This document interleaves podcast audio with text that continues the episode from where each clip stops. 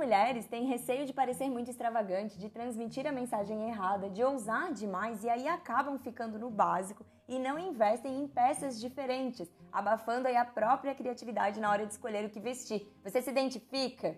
Hoje eu vou compartilhar com vocês uma fórmula para criar looks sem medo. Porque se a gente não usa a nossa criatividade nas nossas combinações, a gente acaba comprando mais do mesmo, porque a gente não está usando aquilo que a gente já tem. O que faz com que a gente sinta aquela sensação de eu não tenho o que vestir, sabe? Isso continua surgindo dia após dia. E muitas vezes, com o armário cheio, ainda existe né, esse sentimento de insegurança para criar looks diferentes aí do usual, daquilo que a gente está acostumada. Mas se a gente parar para refletir, existe um porquê desse medo de arriscar, de ousar, de chamar atenção e de fazer diferente. Até pouco tempo atrás, as mulheres eram queimadas, né, por justamente assumirem a sua essência. E isso é algo que está marcado em nós e que vem sendo passado aí de geração em geração. Hoje em dia, a gente já não é mais queimada, mas ainda assim há uma marca no nosso inconsciente que nos paralisa muitas vezes e aí nos mantém nesse conforto, que várias das vezes aí é desconfortável, né? Mas a gente não consegue sair dessa situação e acaba não arriscando aí mais, mesmo que sejam pequenos passos, pequenas coisas aí, né, dentro do nosso guarda-roupa, por exemplo. A boa notícia é que quando sabemos a origem das nossas emoções, a gente pode reverter essa situação e reprogramar o nosso cérebro e escolher ações diferentes a partir daí. Afinal, é justamente esse diferente, esse ousar que carrega o nosso estilo, é o nosso diferencial. E por isso, saber quais são as peças, os elementos, as cores e a forma como a gente usa as nossas roupas, isso pode gerar muito mais resultado positivo dentro da nossa vida. E nós só aprendemos praticando, né? Nas tentativas mesmo, é acerto e erro. Né? Então, todos os dias é muito incrível como a gente pode treinar o nosso cérebro para o diferente em pequenas doses para que ele vá se acostumando com a, com a ideia de que é possível mudar e mudar com segurança. Não tem melhor lugar para a gente estar tá treinando aí do que dentro do nosso armário. Afinal, todos os dias, né, a gente tem que escolher algo para se vestir. Então, por que não aproveitar esses minutinhos já logo pela manhã para a gente se conectar com esse nosso lado mais criativo?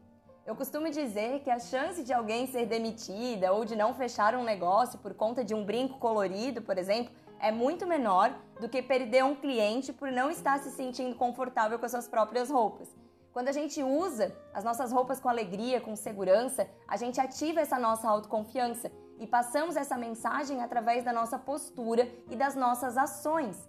Então experimente fazer um teste. Fale com alguém ao telefone de pijamas e depois com a mesma pessoa com uma roupa que você se acha incrível. É instantâneo e notável o quanto que a gente muda. A nossa postura muda, o nosso tom de voz e há muito mais segurança em nós mesmas quando a gente está confiante com aquilo que a gente veste. Então experimenta aí, depois me conta se esse teste não faz todo sentido.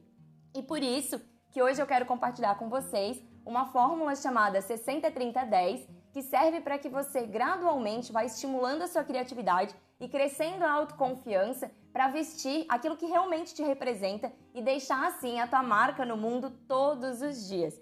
Então a fórmula funciona assim: a gente começa escolhendo uma peça como principal e é ela quem vai guiar toda a tua produção. Ela vai representar os 60% do teu look e a partir dela você vai criando todo o restante.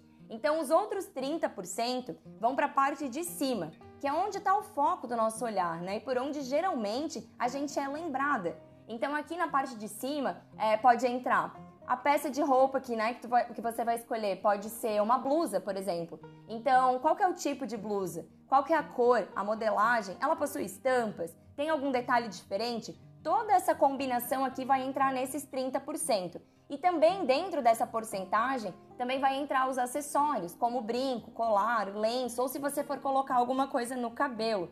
Quanto maior ou mais colorido esse acessório, mais notado ele vai ser, né?